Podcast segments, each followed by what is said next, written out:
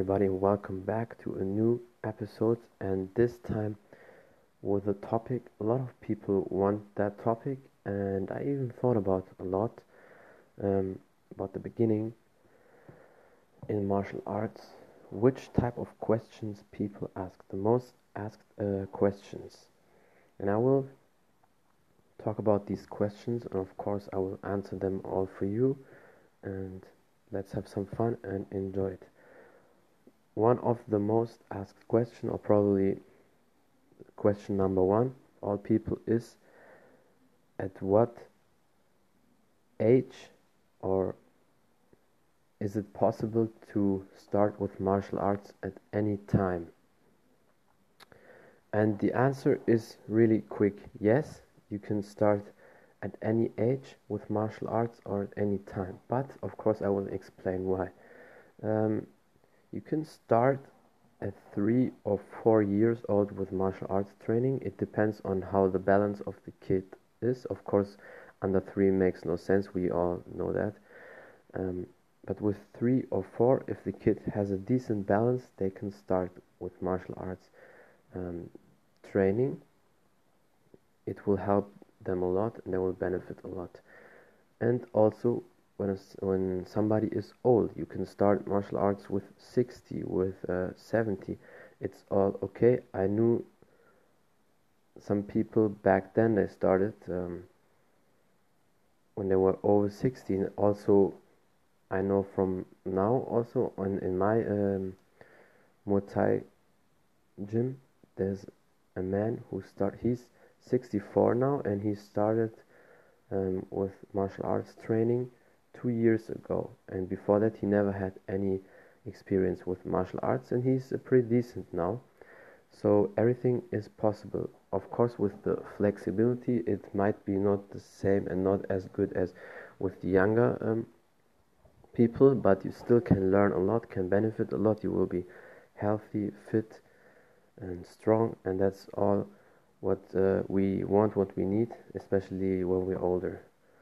So there's no really limit from 3 to 80, even to 100 if somebody wants to start then it's all okay. Even people with Parkinson and um, older people, they can also do martial arts. There are uh, special Parkinson classes and there's also a study when Parkinson people, when they train certain martial arts uh, moves, it helps them a lot. So yeah, there you go. Then the next question is which um, martial arts is the right one for me? And to answer that one i there's uh, an episode i already did one. You can listen to it in into the details but it, but i will explain it really short. Um, it depends on what do you want and go to certain gyms and just test them. Go two three times to boxing go two three times to muay thai kickboxing karate taekwondo uh, grappling like judo, wrestling, jiu-jitsu. And then just uh, look what do you like most. And then do it because there's some people they only like boxing. They don't want to kick they don't want to use your legs. Okay that's fine. Perfect for them. Then there are some uh, people that they like to uh, kick more. Then it depends. They have um, certain options. They could do uh, kickboxing. If they want full contact kickboxing muay thai karate, uh, taekwondo. If they don't want to use elbows or knees, then they can do the normal kickboxing. So there's something for everybody. If somebody only wants to grapple, then they can do uh, judo, wrestling, jiu-jitsu. If somebody wants to do everything, then MMA is the best. And yeah, just test it out, and after the time, you will uh, find what you really want to do. The next question is how does a typical training look in martial arts?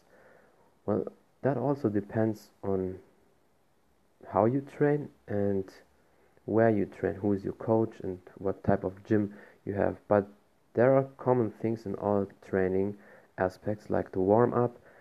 Um, everybody does like warm up between 10 and 20 minutes, and then a little bit dynamic stretching, and then put the gloves and whatever they wear on and then they start with training. And warm up is like either shadow boxing um, with the ropes rope jumping some partner drills light drills all that is warm up and then it depends what the training topic is for today either if it's um, sparring especially for the competition guys or if they do partner drills all that stuff kicks kicks only striking only so that's a, a typical routine but you can't really go into the details because it depends on who you are what your level is and what type of training you do where do you train and another question which a lot of people ask is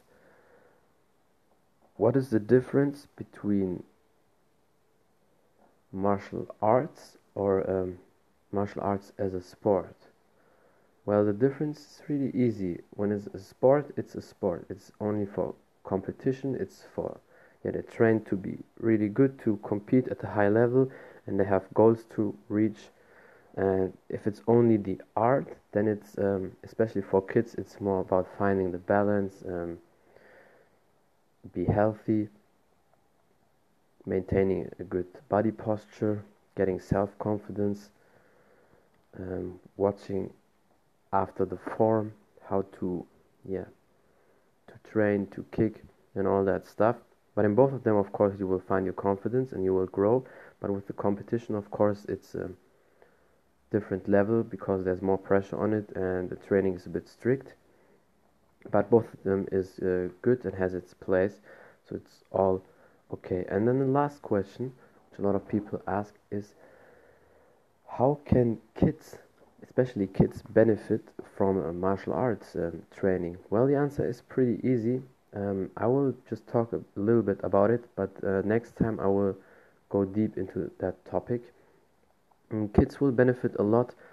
Um, their confidence will grow. They will have a, a better body balance.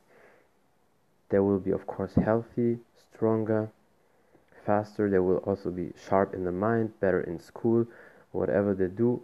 And that will help them a lot in general in life, especially when you start early on, because then you carry that momentum, um, these goals, that routine, and everything you learn you carry that on along the way uh, throughout your whole life um, yeah so that's it um, thank you so much for your support and everything these are the most common questions a lot of people ask. If you have any other questions any other topics i should discuss just let me know.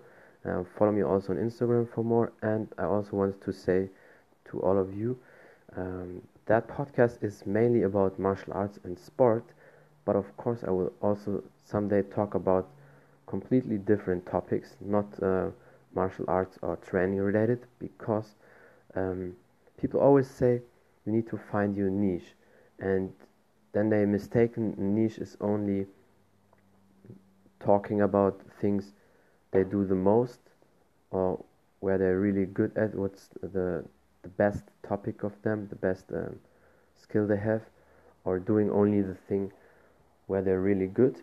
But uh, in fact, the niche is, like I heard from Gary Vee, um, the niche is also you. So if you have more interests, like let's say you like training, you like cars, you like traveling, cooking, you like talking about um, people's behavior, psychology, and all that stuff, then that's your niche. So I will definitely talk about more than um, just martial arts and training in general, but not for now because there's still a lot of topics I want to discuss and break down in terms of martial arts.